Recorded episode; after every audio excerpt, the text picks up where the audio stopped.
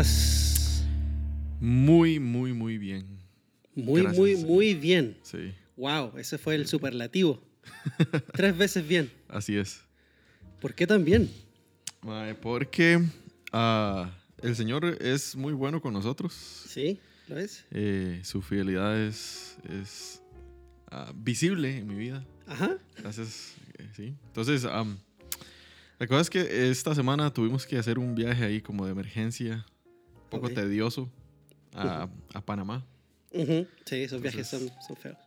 Y sí, me, me tocó manejar como, como más de 500 kilómetros.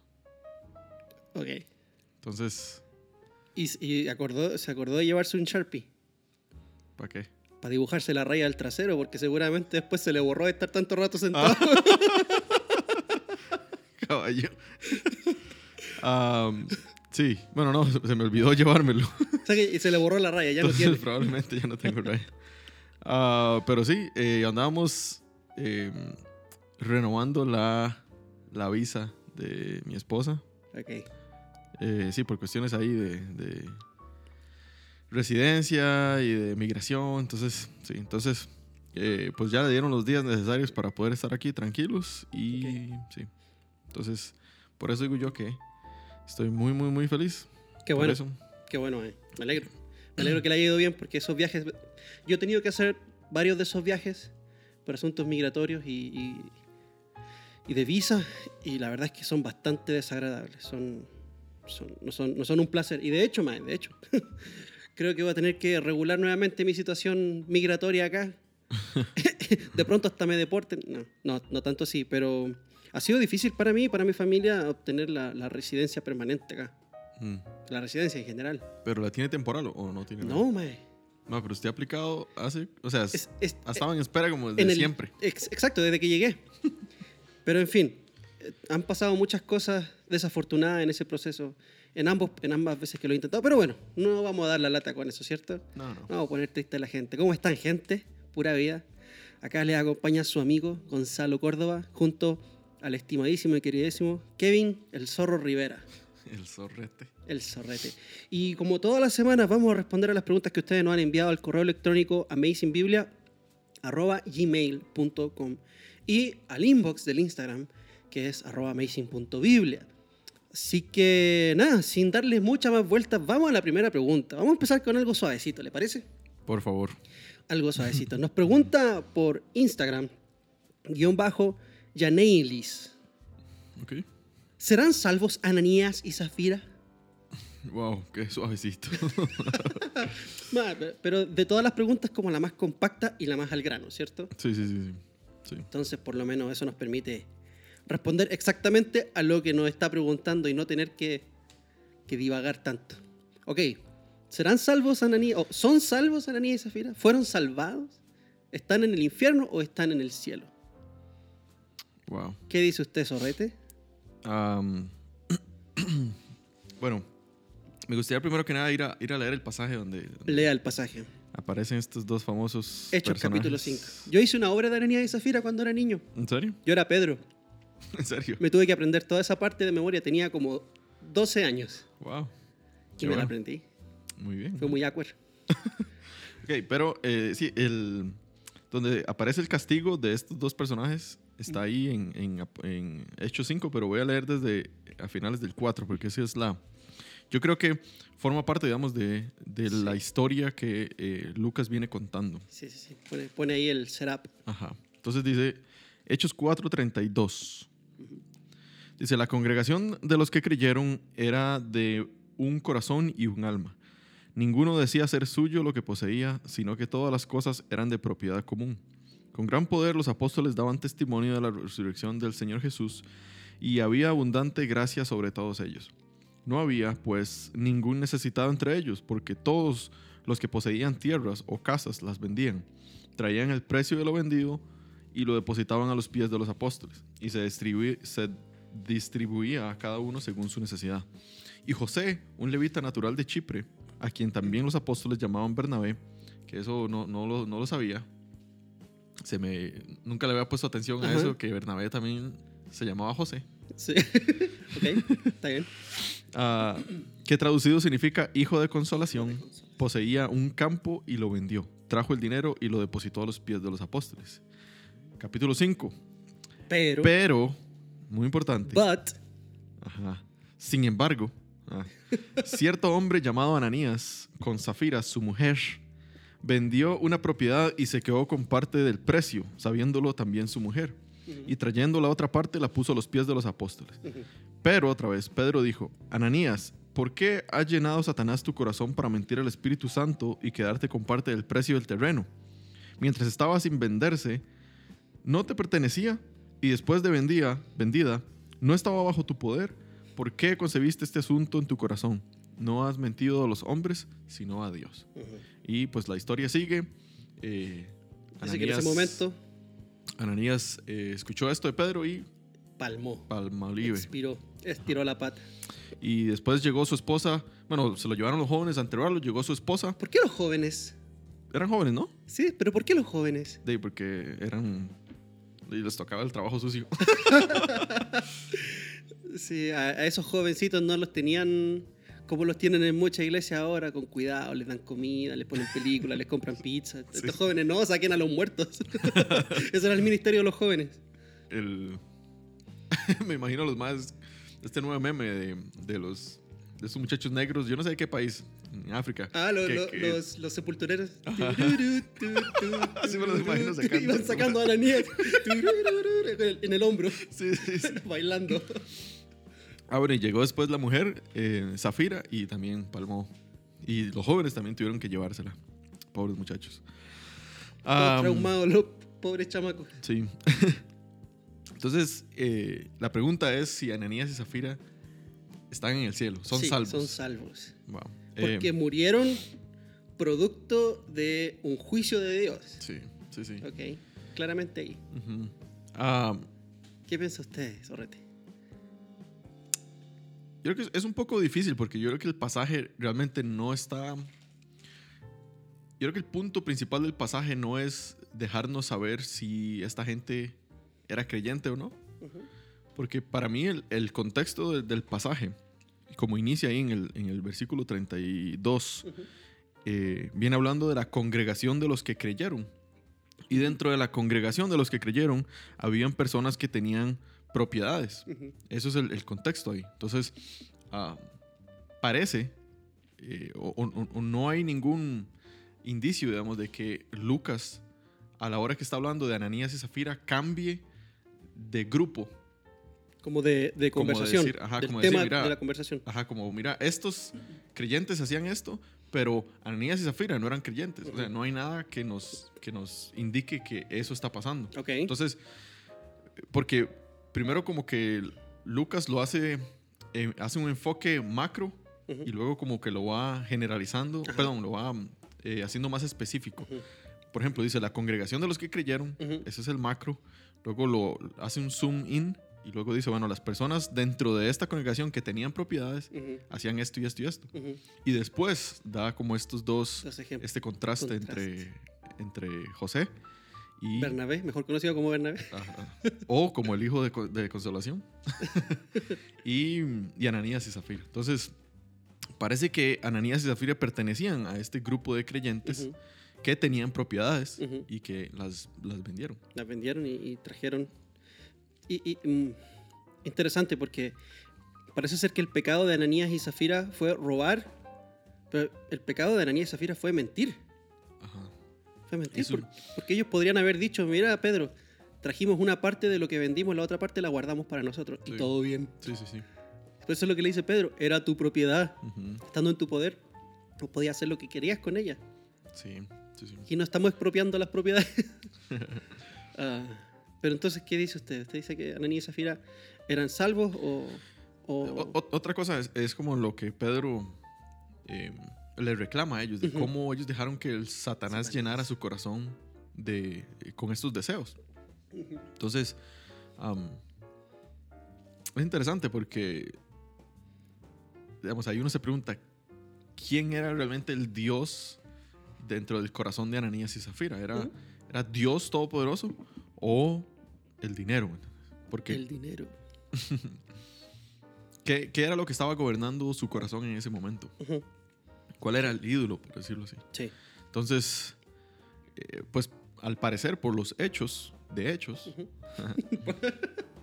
em, parece que el dinero es el que, el que estaba gobernando su corazón en ese momento y el Señor los castigó. Ok. Es que es- esta es otra cosa. Era. La lavadora. Era, Era la lavadora. ¿era el castigo de Dios o Ajá. era disciplina de Dios? Porque. es una buena pregunta eso. Ok. Entonces, Y ¿qué creo crees que usted? eso- yo creo que eso es lo que determina si son cristianos o no.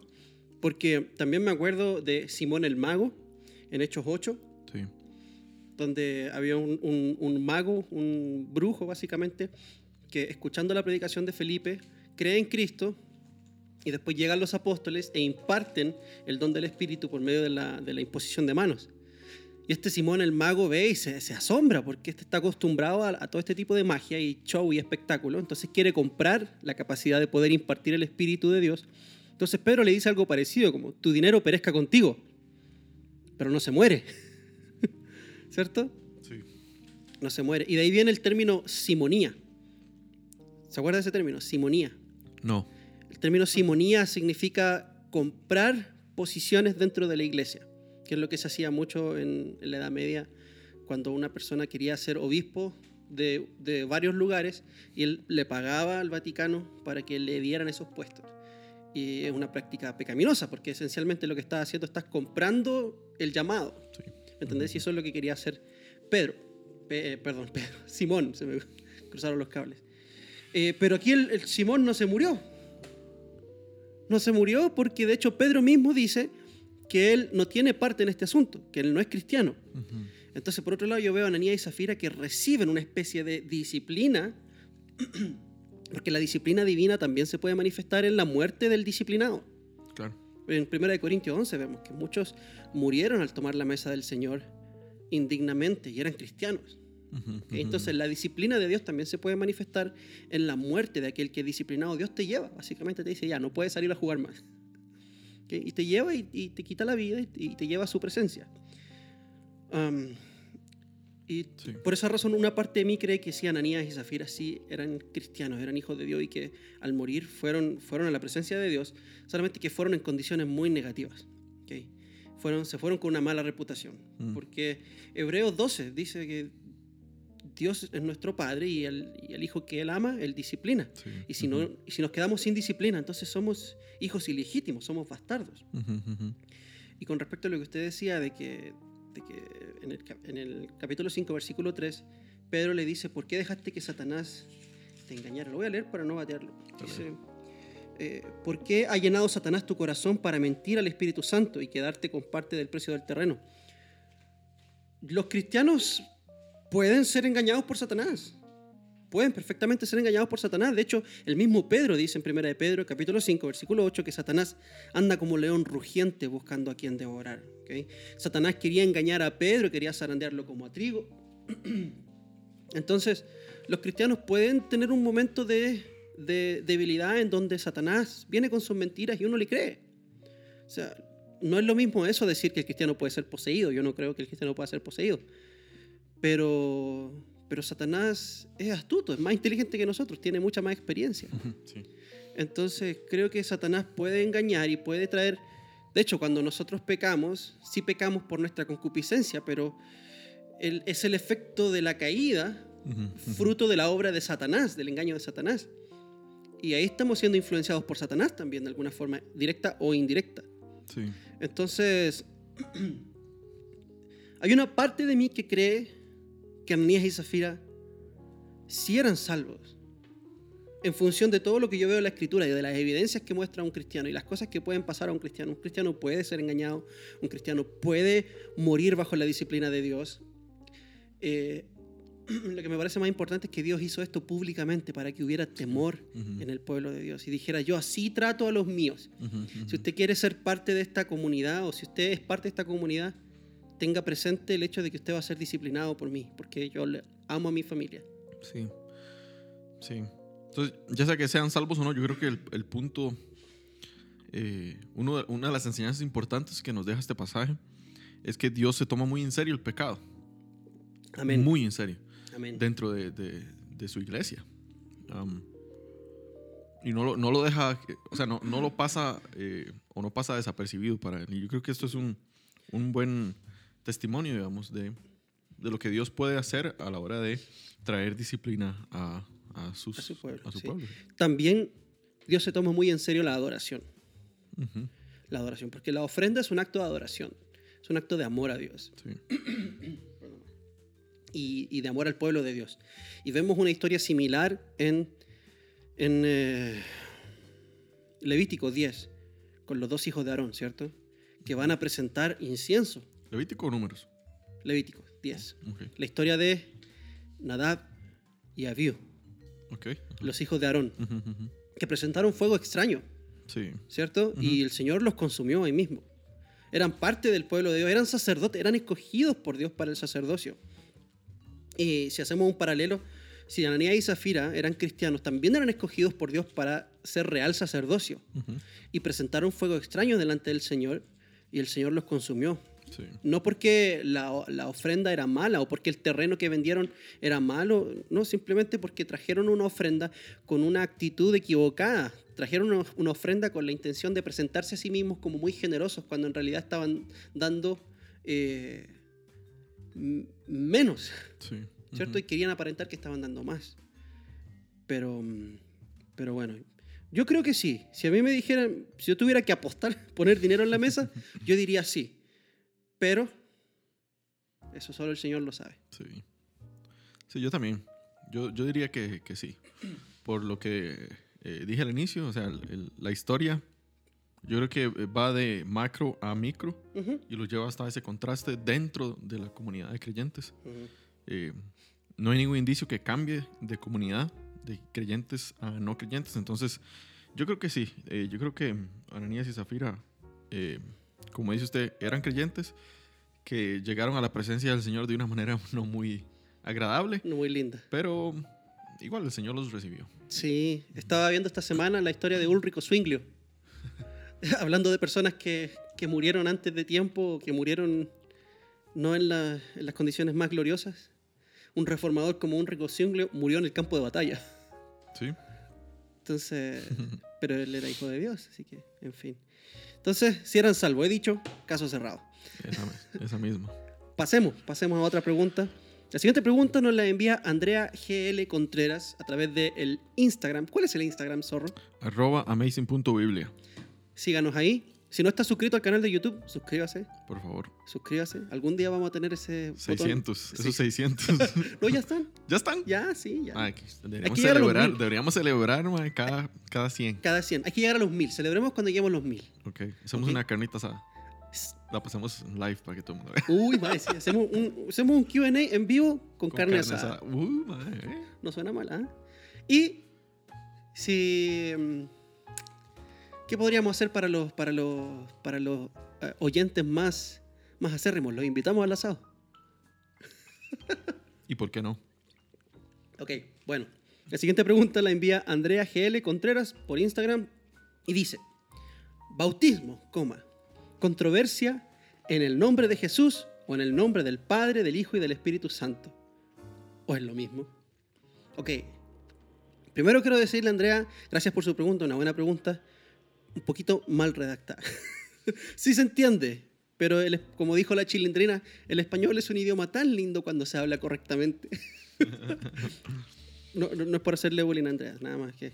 Si yo entendí la pregunta, o sea, está preguntando acerca de la controversia que existe con respecto a la práctica del bautismo, se debe hacer en el nombre de Jesús o en el nombre del Padre y del Hijo y del Espíritu Santo, o es la misma cosa y da lo mismo, Sí, ¿ok? Y me gustaría comenzar, Dale. si me lo permite. dale. Quiero es leer- usted es el dueño de esta vara. El Señor es el dueño, hermano. El Señor es el dueño de todas las cosas que existen.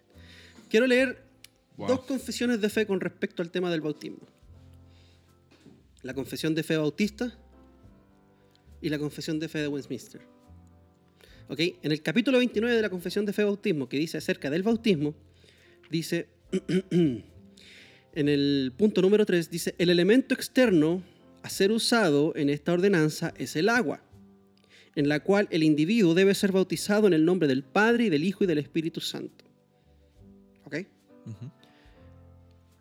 Eh, la inmersión o sumersión de la persona en el agua es necesaria para la administración propia de esta ordenanza. Esto es la confesión de fe bautista, ¿cierto? La confesión de fe de Westminster dice lo siguiente.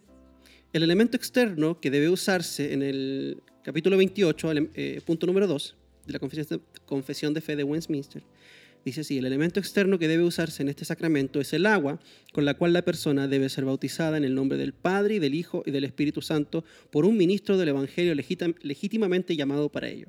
La inmersión de la persona en el agua no es necesaria, pues el bautismo es correctamente administrado mediante la aspersión o efusión del agua sobre la persona. ¿Ok? Recordemos que la confesión de fe de Westminster es presbiteriana, ¿cierto? Reformada. O es la confesión de fe a la cual se adhieren la mayoría de las iglesias presbiterianas, Sí. ¿cierto? Ujú. Ok. y también habla acerca del bautismo de niños, etc. Pero aquí los dos tienen en común que el bautismo se debe hacer en agua, da, y en el nombre del Padre y del Hijo y del Espíritu Santo. Ahora, ¿de dónde viene esta controversia? Viene de Hechos, capítulo 2, Sí. ¿cierto? Ujú. Hechos capítulo 2, en la predicación de Pedro, una vez de que él le demuestra a su audiencia de más de 3.000 personas que ellos mataron a Jesús y que Jesús era el Mesías, pero el Mesías ha resucitado, ¿ok? y él es el Salvador del mundo. Entonces ellos le preguntan, hermanos, ¿qué haremos ahora? ¿Qué vamos a hacer? Ah, y Pedro les dice en el versículo 38 del capítulo 2 de Hechos, arrepentíos y sed bautizados cada uno de vosotros en el nombre de Jesucristo para perdón de vuestros pecados y recibiréis el don del Espíritu Santo. Mateo 28, 19, Jesús le da la instrucción a sus discípulos y le dicen, bauticen en el nombre del Padre, del Hijo y del Espíritu Santo. Entonces, ¿cómo se bautiza correctamente? ¿En el nombre del Padre, del Hijo y del Espíritu Santo? En el nombre de Jesucristo. Yo digo que da lo mismo. Yo digo que da lo mismo lo que usted diga como pastor. Si usted dice que, dice, te, zorro, te bautizo en el nombre del Padre, y del Hijo y del Espíritu Santo, que es lo que yo hago, en la forma en la que yo lo hago. Pero si yo dijera, zorro, te bautizo en el nombre de Jesucristo, no estaría mal, tampoco. No estaría mal. Eh, un comentario acerca de este versículo de Hechos de la Biblia de Estudio de la Reforma, me pareció muy bonito este comentario. Dice, acerca de, este, de, esta, de esta porción, dice, un resumen de Mateo 28, 18 y 19, el bautismo en el nombre del Padre y del Hijo y del Espíritu Santo, pero solo se menciona a Jesús acá, dado que el sermón de Pedro tiene que ver con Jesús y su ministerio, y los que oyen a Pedro han pecado precisamente contra Jesús. Es el punto de la predicación de Pedro. Ustedes pecaron contra Jesús, mataron al Mesías. ¿ok? El uso del nombre divino distingue el bautismo cristiano del rito preparatorio del bautismo practicado por Juan, que era el bautismo más conocido, ¿cierto? El bautismo de Juan, que no era un bautismo en el nombre ni del Padre, ni del Hijo, ni de nada. Era un bautismo para arrepentimiento. Sí. ¿ok? Y decir el bautismo en el nombre de Jesús está haciendo la distinción entre un bautismo y otro. Este bautismo es el bautismo que nos mandó a predicar Jesús. ¿ok? Ok. Entonces no está negando lo que Jesús enseñó en Mateo, porque de hecho Mateo no se había escrito para ese momento, Sí, no. partiendo por ahí, ah, pero está distinguiendo un bautismo del otro, porque no todos los bautismos son iguales, ¿cierto? Sí. Em, Entonces, bajo esa óptica, si a usted lo bautizaron en el nombre de Jesús, no está mal. Si lo bautizaron en el nombre del Padre y del Hijo y del Espíritu Santo, tampoco está mal. No se tiene que rebautizar. Si lo bautizaron en una iglesia verdadera, obviamente. Si se Sí. bautizó en una iglesia mormona, Vuélvase a bautizar. vuélvase a bautizar, por favor.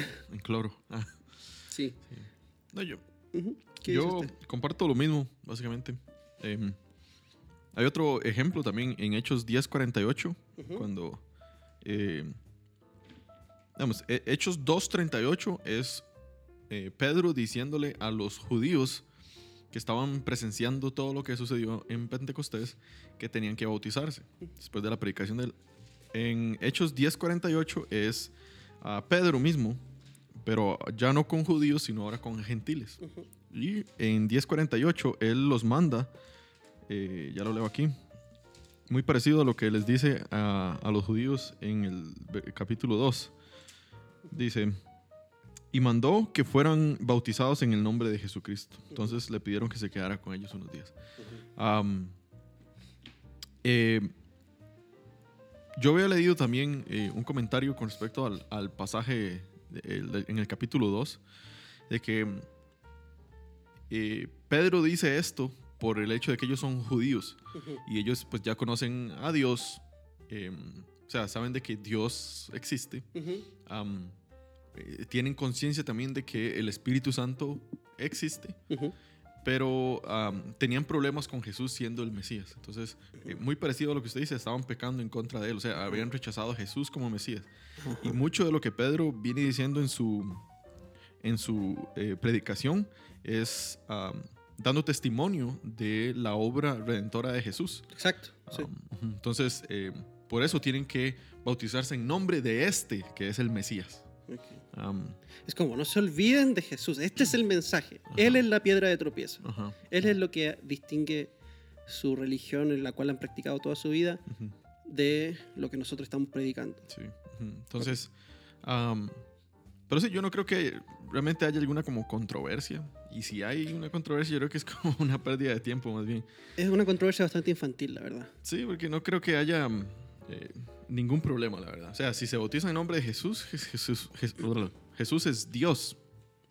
Si se bautiza en el nombre del Padre, del Hijo y Espíritu Santo, es lo mismo, básicamente. Entonces, um, sí, no, no creo que haya ningún problema.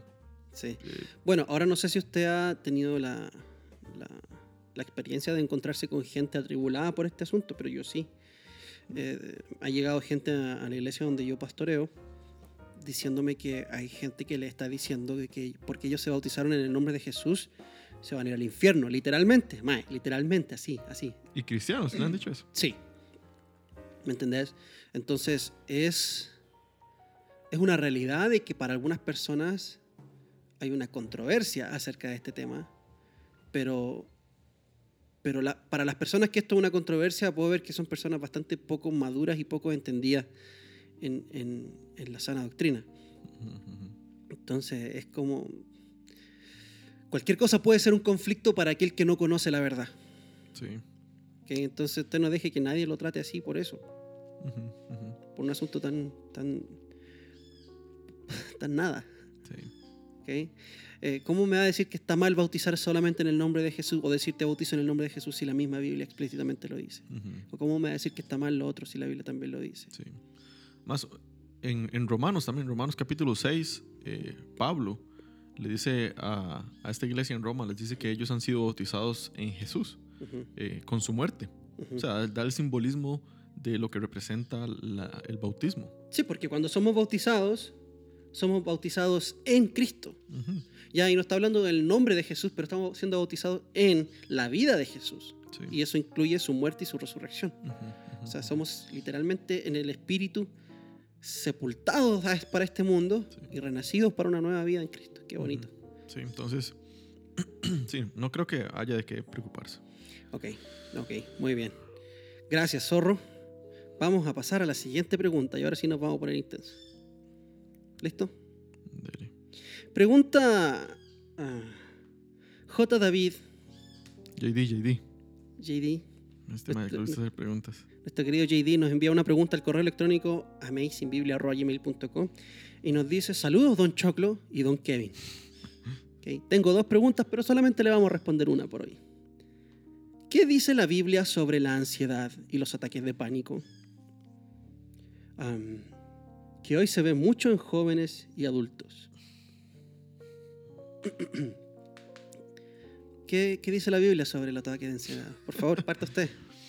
¿Qué dice la Biblia sobre los ataques de ansiedad y sobre los ataques de pánico? Un poquito general la, la Eh, pregunta. sí, pero bueno, eso nos va a permitir responder como queramos, ¿cierto? Sí, sí, la verdad es que sí.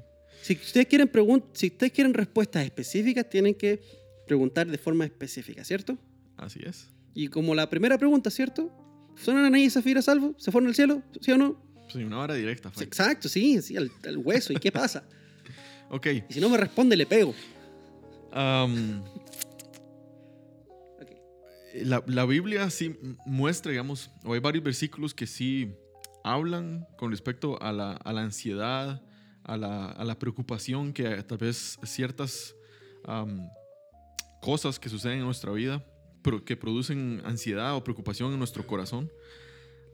Por ejemplo, una de esas yo creo que es Mateo 6, Ujú, cuando Jesús les está diciendo a sus discípulos, o bueno, él está predicando en el Sermón del Monte, un pasaje bastante conocido, ujú, Mateo 6 del 25 al 34. ujú, Ah, él les está diciendo, mira, no se preocupen por qué van a comer o por qué van a vestirse, de qué van a vivir.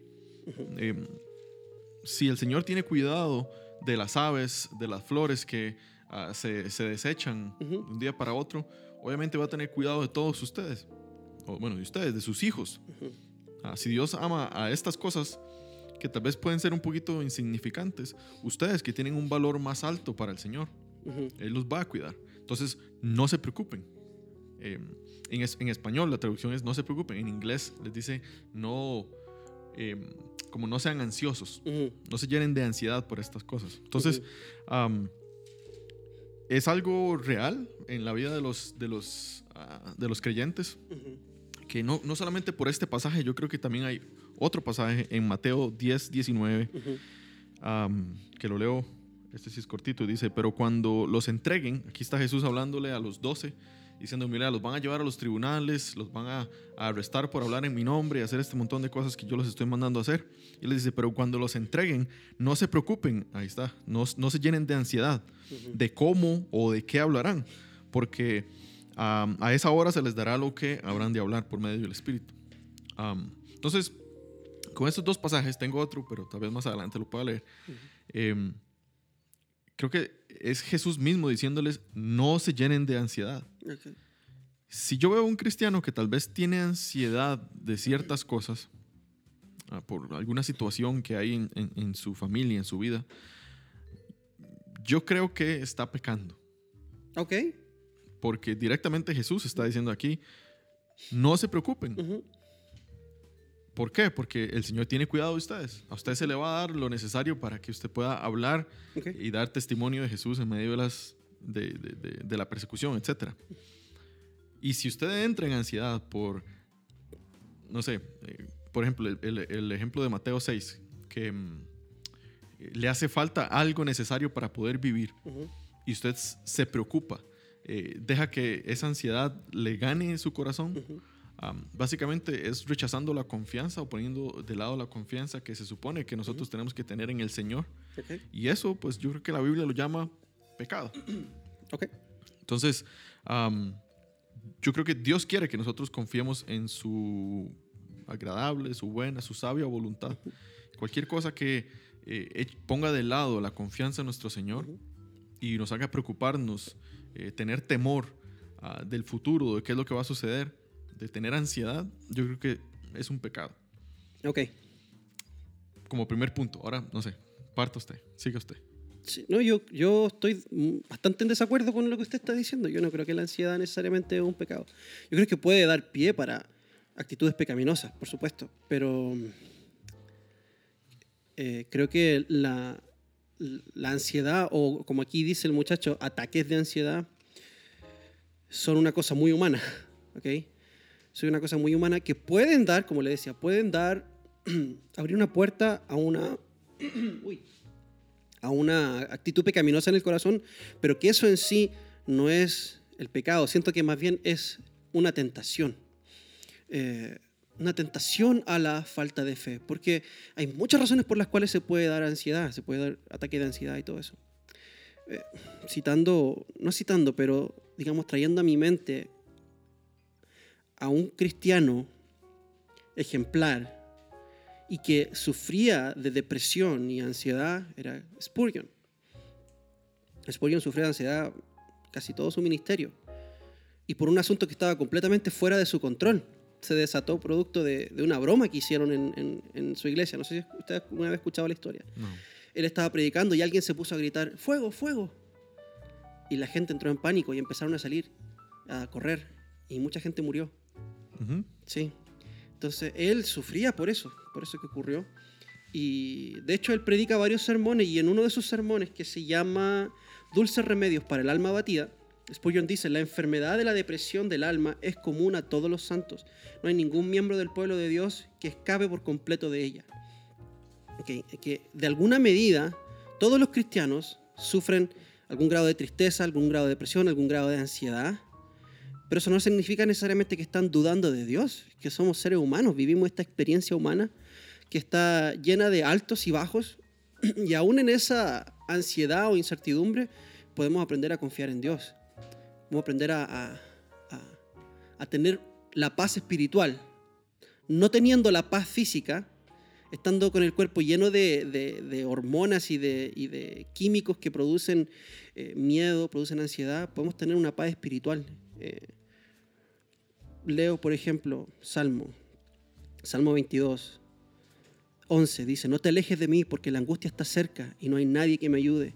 Muchos toros me rodean, toros fuertes de Bazán me cercan. Contra mí abren sus fauces, leones que rugen y desgarran a su presa. Como agua he sido derramado, dislocado están todos mis huesos, mi corazón se ha vuelto como cera y se derrite en mis entrañas. Este es un salmo mesiánico. Obviamente que eh, el Espíritu de Dios está hablando acerca de de la experiencia de Cristo, pero aquí está un hombre hablando sobre su experiencia también. Y déjame decirte, yo que he sufrido ataques de pánico en varias oportunidades, así es como uno se siente. Uno se siente rodeado por las circunstancias, uno siente que no hay escapatoria, que no hay aire. Siento que estoy encerrado en una caja, metido en lo profundo del océano, y, todo el aire que me queda es lo que queda aquí en esta caja y que me voy a morir en cualquier momento. Eh, que me, que, no sabría más cómo explicarlo, pero es una sensación muy, muy, muy parecida a lo que dice aquí el salmista. Y esa oración, no te alejes de mí, porque la angustia está cerca, es una oración que uno hace em, al Señor en ese tiempo de angustia. Entonces, yo sí creo que la ansiedad, la angustia y la preocupación puede abrir una puerta a actitudes pecaminosas cuando uno se entrega a ella. Pero no creo que propiamente tal la ansiedad es una, un pecado en sí, propiamente tal. Okay. sí. Sigamos conversando. Sí, yo, veo la, la, ansiedad más como, como el fruto. Ok. No tanto como lo que produce un fruto, sino mm. el fruto de la desconfianza que hay. Por ejemplo, Pablo, en Filipenses 4, 6, eh, ya al, final de la carta, en la despedida, eh, en las últimas instrucciones a, la, gente de Filipo, le dice, eh, o leo desde el 4, 4, 4, hasta el 7, dice, regocíjense en el Señor siempre. Otra vez lo diré, regocíjense. Sabemos de que Pablo estaba aquí en la cárcel, él tenía motivo para poder sentir preocupación o ansiedad de su propia vida. Y él dice, bueno, regocíjense en el Señor. La bondad de ustedes sea conocida de todos los hombres. El Señor está cerca, una vez más lo dice. Ah, por nada estén afanosos que aquí literalmente es que básicamente no se llenen de ansiedad, o sea, por nada. Antes bien, en todo, mediante oración y súplica, con acción de gracias, sean dadas a conocer sus peticiones delante de Dios. Y aquí nos dice cuál es, después de hacer esto, de, de, entregar esta, esta em, ansiedad o estas cosas, o presentarlas delante del Señor, el resultado dice, bueno, y la paz de Dios que sobrepasa todo entendimiento guardará sus corazones y sus mentes en Cristo Jesús. Entonces, eh, si hay alguien que tenía, entre comillas, el derecho de poder sentirse ansioso o lleno de preocupación en su vida, era Pablo. digo, estaba en la cárcel. Eh, y él llama a, los filipenses a decirles, recocíjense, no se llenen de ansiedad, más bien presenten. Si hay algo que, los está llenando de preocupación a ustedes, llévenlo en oración delante del Señor con toda súplica, agradeciéndole y el Señor los va a llenar de paz en sus corazones y en sus mentes. Entonces, yo creo que la ansiedad y ese ataque de pánico, obviamente hay ciertas cosas que se salen de, nuestra, em, de nuestras manos. Por ejemplo, pueden ser producto de alguna enfermedad que tengamos, que, y que esa enfermedad no se haya dado por ah, causa del pecado, Ah, por ejemplo, no sé, una diabetes o algo así que uno ya traiga por... Em, Hereditaria. Ajá. Y que eso cause eh, ansiedad en nosotros, que una del, producto de, esta, de esta enfermedad sea la, el, temor o sea la, la, la preocupación. Am, pero igual, digamos, eh, yo creo que la Biblia es bastante clara en esos tres pasajes que yo leí de, de que no debemos preocuparnos y de que no tenemos que estar ansiosos por nada ni afanosos, sino más bien confiar en el Señor. Entonces, cualquier cosa, como lo dije al inicio, que sea que sea parte de la confianza que nosotros debemos tener en el Señor, eh, yo lo veo como, como si fuera pecado, la verdad. Ok. Entonces, sí, sí. Sí, yo- a ver, mientras usted hablaba, pensaba que posiblemente la ansiedad de la cual la escritura habla, no necesariamente la misma ansiedad de la cual se habla hoy cuando hablamos de ataques de ansiedad, porque eh, creo que esta generación tiene un enfoque exacerbado en las emociones, ¿ok? Y la escritura habla en un contexto más circunstancial, o sea, son las circunstancias por las cuales yo le digo al pueblo de Dios no, no tengan ansiedad, no estén ansiosos, ¿ok?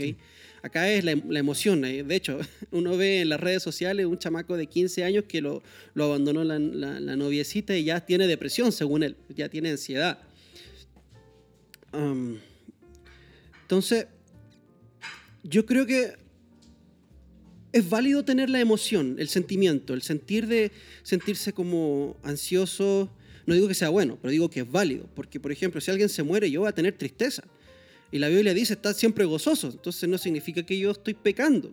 ¿ok? Voy a tener tristeza porque perdí a un ser amado. Estoy contento porque probablemente está en la presencia del Señor. O estoy contento porque ya no va a sufrir más. Pero tengo pena, estoy triste, voy a llorar. ¿ok? Ajá. Y, ese, y, ese, y ese luto yo lo tengo que vivir. Lo tengo que vivir, es parte de mi experiencia humana. El temor de que yo como padre, si estoy pasando por una situación financiera difícil y tengo que alimentar a mi esposa y a mis hijos, y obviamente que me voy a sentir ansioso, y, y esos sentimientos creo yo que son, son válidos y la Biblia no condena esos sentimientos, lo que sí condena es la falta de fe. La falta de fe. Sí. Ahora, la falta de fe puede existir en un cristiano. El Señor Jesús le dijo a Pedro, hombre de poca fe, porque dudas. ¿Cierto? Pedro tenía fe, pero también había duda. Era, era, los seres humanos somos un mar de contradicciones, man. Y, y- y en esa experiencia humana el Señor revela su gracia. Revela su gracia, revela su misericordia. um, y, y- el refugio es la palabra de Dios. Claro. El refugio es la palabra de Dios. Para el cristiano que sufre depresión, para el cristiano que sufre ansiedad, el refugio es eh, la palabra de Dios, porque la palabra de Dios es poderosa. Yo tengo aquí algunos salmos eh, que estaba leyendo esta semana y, y- y me tocaron mucho, tocaron mucho mi corazón esta semana. Por ejemplo, el Salmo, 100 Salmo 19, 8 dice, los preceptos del Señor son rectos, alegran el corazón. Mm. Alegran el corazón. El Salmo 119, 28 dice, de tristeza llora mi alma, fortaléceme conforme a tu palabra. Eh, el versículo 50 del 119 dice, este es mi consuelo en la aflicción, que tu palabra me ha vivificado. O sea, para el salmista que también sufría mucha ansiedad y mucho pánico y mucho, mucho dolor, perseguido por su hijo y, un montón de, otras cosas, él encontraba consuelo en, en la palabra de Dios. Si, si a nosotros no nos están persiguiendo nuestros hijos para matarnos, eh, cualquier cosa de ahí para abajo es, es aceptable. La palabra de Dios puede dar paz a las circunstancias que es la, la que sea que estemos viviendo. Ahora, no, no quiero ser con eso simplista en el asunto, no, no que por, por mal leer la Biblia se te va a ir la tristeza, no. El Espíritu de Dios utiliza la palabra Sí, para sanarnos. sí. O sea, eh, yo, yo vuelvo a ese pasaje en Filipenses, eh, digamos, siguiendo el, el, el pensamiento que usted estaba compartiendo ahorita. Parece que Pablo sí está haciendo como una promesa, como no estén ansiosos, sino más bien presenten sus peticiones delante del Señor con toda súplica y agradecimiento y la paz que sobrepasa todo entendimiento gobernará sus corazones y sus mentes. Ahora, pregunta, ¿esa paz que sobrepasa todo entendimiento se puede dar en medio de una situación de dolor? Aún yo sintiendo dolor y sintiéndome triste y sintiéndome en medio de una turbulencia. Yo creo que el, dolor y la tristeza es muy diferente a la ansiedad o la... em, la, sí, la, la tristeza y el dolor yo creo que es muy diferente a la ansiedad o a la depresión. Porque yo no, yo no creo que la ansiedad y la depresión sean sentimientos como tal vez lo es la tristeza. O sea, yo puedo tener tristeza, pero la manera en cómo yo voy a um, tomar o a usar esa tristeza Ujú. va a determinar realmente lo que yo tengo dentro de mi corazón. Ok. Entonces- Por- ok. Sí, sí, sí, lo entiendo. Sí, porque o sea, yo puedo estar triste, pero puedo ser como, como, este, como el salmo, ¿entendés? Ujú. Como los salmos. O sea, Soy triste, pero yo confío en que el Señor eh, está conmigo ahí. Eh, o sea, Dios puso nuestros sentimientos por algo. Sí. Eh, y, y no se puede aplicar solamente a la tristeza. O sea, sabemos de que eh, eh, hay momentos donde Jesús tuvo ira, digamos, con respecto a algo, pero eso no lo llevó a pecar. Entonces, eh, igual, digamos, nuestro, nuestra tristeza puede estar ahí y esa tristeza no significa que nosotros estemos pecando. Ah, pero yo creo que cuando nosotros estamos deprimidos porque tal vez tuvimos una pérdida o estoy triste y esa tristeza me lleva a una depresión o me lleva a una ansiedad porque Donde yo tenía mi esperanza, por ejemplo, no sé, para ponerlo un poquito más como en el, en el suelo esto. Ujú. Digamos que yo tenía una cuenta bancaria de tantos dólares y pues el banco cierra y yo había depositado eh, toda mi confianza en eso, el, el futuro de Lily, el futuro de mi esposa y, y el banco cierra. Entonces obviamente yo voy a estar triste porque toda mi plata estaba ahí, pero ¿qué voy a hacer yo con esa tristeza? Me va a llevar a una ansiedad, a una preocupación de, mira, todos mis, mis huevos, toda mi apuesta estaba ahí. Sí. ¿Voy a confiar en el Señor o no? Entonces, por eso yo digo que, que, eh, em, la ansiedad y la preocupación es una respuesta como producto de la desconfianza que nosotros Ya. tenemos en el Señor. Ya, creo que lo estoy entendiendo mejor lo que usted está diciendo. Usted ve la, la ansiedad. De hecho, usted lo dijo, pero no le estaba entendiendo muy bien. La ansiedad como, como, Un una, cas- como una casita. Digamos, el camino de la tristeza me puede llevar a parar en la casita de la ansiedad o en la casita de la paz Es como, que sobrepasa todo entendimiento. ¿cierto? perdón, es como, como eh, creo que es segunda de Corintios que le dice, eh, Pablo les dice, ok, ustedes se sintieron tristes, pero esa tristeza los llevó a arrepentimiento Ujú. porque está, existe esa tristeza o la Ujú. tristeza que lleva a la muerte. Ujú, ujú. que yo creo que puede ser que esa tristeza que puede llevar a la muerte es la depresión, la... eh, Ok, hablemos un poco sobre los ataques de ansiedad que experimenta la gente hoy. ¿Que alguna vez ha visto a una persona teniendo un ataque de ansiedad? eh, sí. Bueno, feo, sí, sí, sí. Sí, ¿cierto? Ujú. Es feo. sí.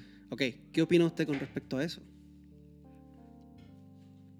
¿Sobre qué, digamos, con- específicamente? ¿Qué opina usted con respecto a una persona que, un cristiano que sufre un ataque de ansiedad? ¿Usted cree que esa persona está pecando o que está teniendo una respuesta emocional que no puede controlar en ese momento? Digamos, eh, yo creo que un ataque de ansiedad no se da así porque sí. O sea, no, no, es no, no, que- es, la es el resultado de la acumulación de muchas cosas. Ujú, por lo mismo. Entonces, yo creo que se debería cortar desde la raíz, Ok. desde, el, desde el inicio.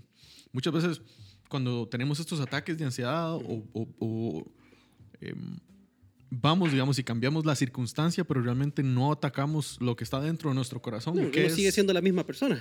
¿Cómo? Uno sigue siendo la misma persona. Y eso es lo que muchas personas que sufren esto se equivocan. Piensan que si sus circunstancias cambian, eh, si me cambio de trabajo, Sí, ahora sí las sí, cosas sí, van a salir. Y resulta que uno llega a un lugar diferente, pero uno sigue siendo exactamente Claro. la misma persona y se da cuenta que lo que le produce a uno estos sentimientos no está afuera de uno, está dentro de uno. Eso, eso mismo. Entonces, o sea, no se da de la noche a la mañana, como, mira, mañana me va a dar un ataque de ansiedad. Es como usted dice, es algo como gradual. ¿Sí?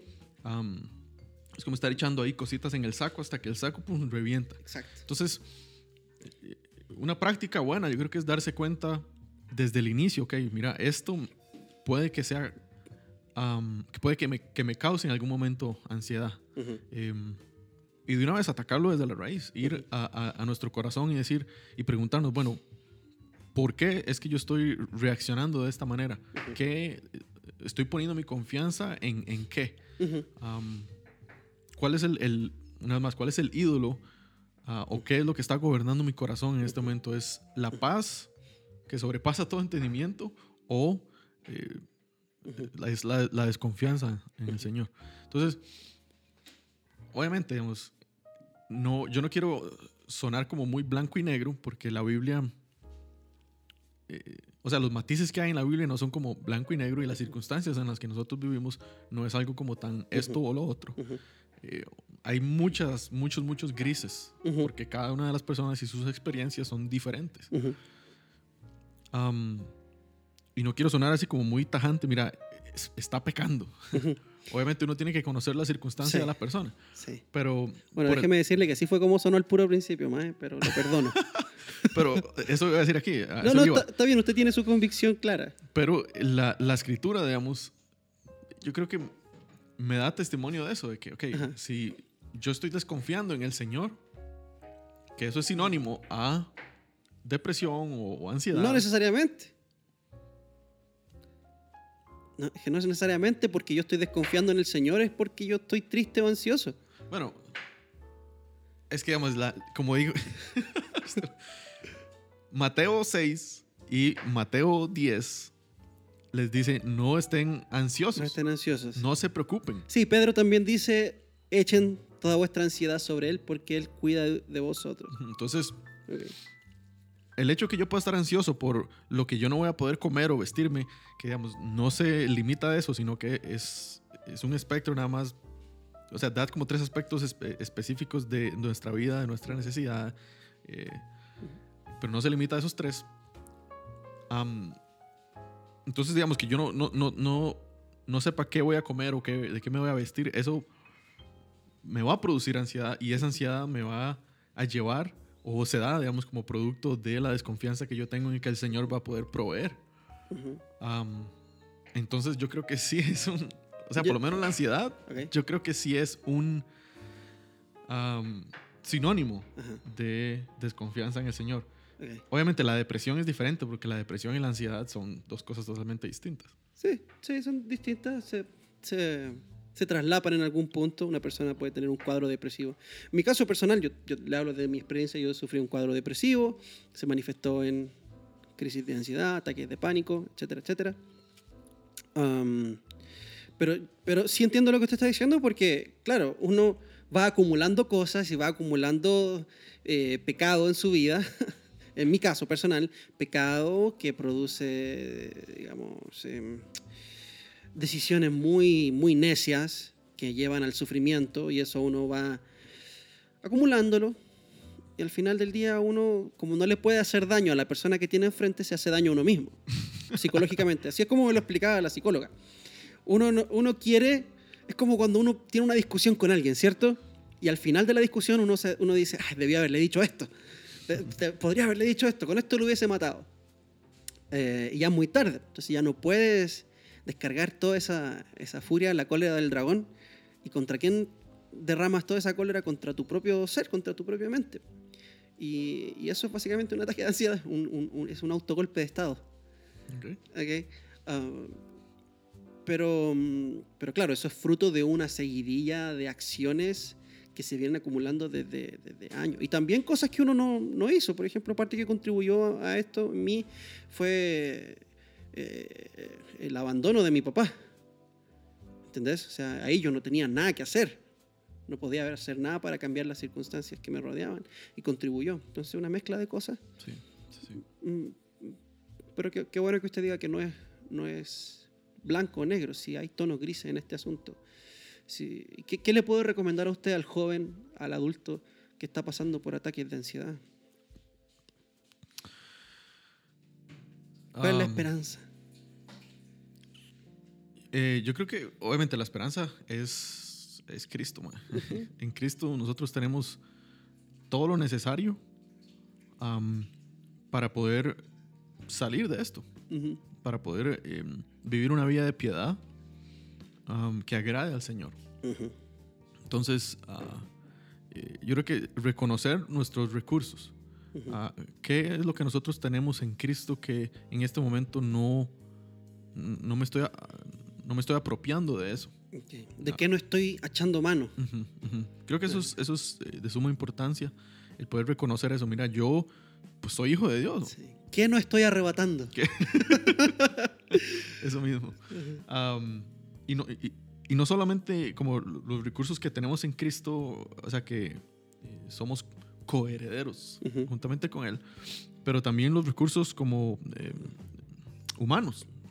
Tenemos la iglesia de Cristo, ah, tenemos a amigos, familia que puede ayudarnos a sobrepasar esto, esta difi- dificultad. Sí. entonces, eh, yo diría, busque ayuda. Eh, si tiene un, un- un pastor, un líder, eh, si hay eh, un grupo de consejería en su iglesia, eh, pues yo le diría que busque el consejo sabio de, de un- de una persona mayor sí, que tal vez tenga experiencia en este tipo de cosas y que, y que sea consejería bíblica. sí. Hágale caso a Michael Jordan. Michael- Stop. Get help. Ma- Mae, Michael Jordan Soto si baja. sí, sí, ese mismo. Mae, yo, yo aquí voy a hacer una, una pequeña apología A la psicología. a la psicología. Están perros. No, no, tampoco una, una apología, si yo, no- yo no le debo nada a la psicología. Tiene que leer los libros que estoy leyendo, man. Bien, bien. Pero ¿por qué? A ver. ¿Usted nunca ha tomado terapia? No. Ok, le voy a decir cuál es la diferencia entre la terapia y un pastor, un consejero bíblico, por lo menos en mi experiencia, yo sé que no son todos iguales.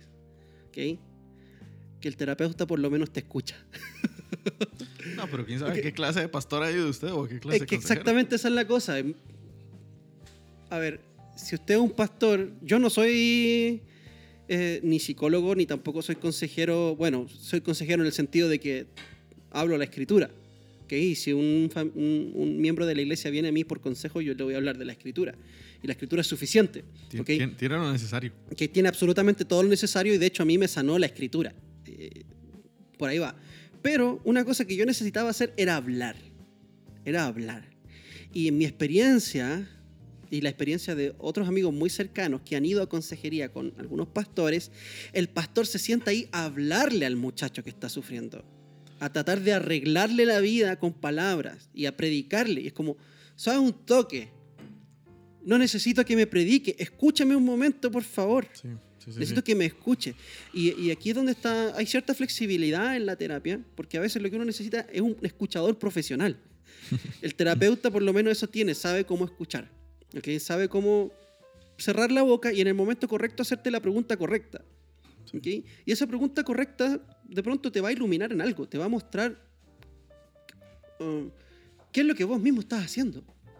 Y de repente vos mismo hablando te das cuenta, ah, mira, yo estaba haciendo esto, estoy haciendo esto y lo estoy haciendo por esta razón. Yo tuve uno de esos momentos con, con bueno, cuando tenía 19 años y estaba pasando por esta vara. Y la muchacha me pregunta, ¿por qué crees que te pasa esto? Y yo le dije, por esto. No le voy a decir, obviamente, No pero, saber. pero era una cosa. Y la, y la doctora me mira y me dice, muy bien, Gonzalo, muy bien. ¿Me entendés? Y le di una Y, galletita. y me dio una. Me, me tiró- me- me hizo, hizo, hizo sonar el clic así Sí. y me tiró un premio. no, no, pero ¿a qué, ¿a qué voy con esto? Por lo menos el terapeuta está entrenado para escuchar. ¿Ok? Cosa que muchos pastores no saben hacer. Estamos acostumbrados a hablar, estamos acostumbrados a predicar y creemos que eso es lo que necesi- necesitamos hacer con alguien que está pasando por esto y de pronto el que está pasando por ansiedad quiere que lo escuchen Sí. quiere que lo escuchen, quiere que, que saber que, que él es escuchado también. Entonces, bien no haría, y un consejo que yo necesito aplicar para mí mismo, cerrar la jeta, Cállese. callarse un rato y escuchar a aquel que sufre, no tratar de solucionarle las cosas, sino que llorar con él. Sí. Es que esa es la cosa, digamos. el- yo creo que el consejero no está llamado a solucionar problemas. ¿no? Yo creo que el, el consejero está llamado a cambiar el- la respuesta del corazón de la persona hacia esos problemas. Porque yo creo que los problemas van a seguir viniendo. Eh, eh, eh, lo que realmente el Señor quiere en nosotros es cómo vamos a responder ante esos problemas. En la medida que usted siga siendo la misma persona o siga teniendo las mismas actitudes, van a seguir viniendo esos problemas que son culpa de usted. Sí, sí, sí. ¿ok? sí, sí. Am, pero sí, yo, yo am, apelo a la consejería. Sí, sí, no, yo Ah. también. Yo también. Ujú. Solo que Bien- no demonizaría, no demonizaría a tomar una, una terapia, porque usted mismo también puede ponerle límite a la terapia. se puede poner el email a la terapia. Cuando yo iba a ser papá por primera vez, fui a ver a un terapeuta y le dije, quiero hablar. Quiero hablar. Y quiero que me escuche. Porque Ok. estoy muerto de miedo porque voy a ser papá. y eso era todo. Hablar. Y ahí me di cuenta de muchas cosas que necesitaba sacar. Sí. Un globito bastante inflado. Había que sacarle un poquito de aire. Ah, Muy bien. Sí, pero, pero sí, yo estoy con usted, estoy con usted, más, estoy de acuerdo con usted. La palabra de Dios es la sanidad. A mí me sanó la doctrina. Sí. Nunca más volví a tener un ataque de pánico desde que me metí profundamente con la teología y descubrí la maravillosa doctrina de la perseverancia de los santos. Sí. sí. Esa doctrina me sanó. Claro, porque ha, ha puesto en práctica tal teología. Exacto. Y no es solamente nada más, como lo dice un, un pastor en mi iglesia, em, no es solamente teología eh, y pura, ¿cómo es que lo dice? Ya se me olvidó. Teología, como declarar teología, eh, o teo- perdón, teología confesional, sino Ajá. es realmente teología funcional. Wow. Qué lindo. Entonces no se trata de llenar nuestra jupa, nuestra cabeza de, pura doctrina, sino de que llevarlo a la práctica. Sí, porque la fe sin obras es muerta. Ok. ¿Quieres que cerremos con algo? No sé cómo catalogar esto, sí, esto, esto que vamos a ver ahora, Mae? Vamos a cerrar con esto. Yo lo, yo lo catal, categorizaría, no ¿Catalogaría? catalogaría como, o sea, no es, no es chistoso, ma, me da, me da tristeza, ma, la verdad. A mí me da risa, a mí me da risa. Sí, obviamente es un elemento de tristeza, pero es como humor negro. Reírse de algo que no- uno no debería reírse. Pero sí hay que reírse, mae. Ok, dice así. Esto igual no es una noticia muy nueva, es que fue publicada el 24 de agosto. Pero dice, pastor quiso mostrar que podía resucitar como Jesús, pero murió tras enterrarse vivo. Eso suena como, como lo que decimos nosotros. Eh, Mátenlo y entiérrenlo vivo. Mató a su esposa y la enterró viva. ok, dice, aunque muchos integrantes de la congregación se mostraron escépticos, el joven logró convencer a tres hombres para llevar a cabo su entierro. Ok, este es un pastor joven, dice. De Zambia. Zambia, ¿verdad? Zambia, DJ Ok. Nada que- Zambia, Zambia. Dice, James Sakara, un joven pescador, pescador, de 22 años, perdió la vida al querer imitar la historia de Jesús en Zambia.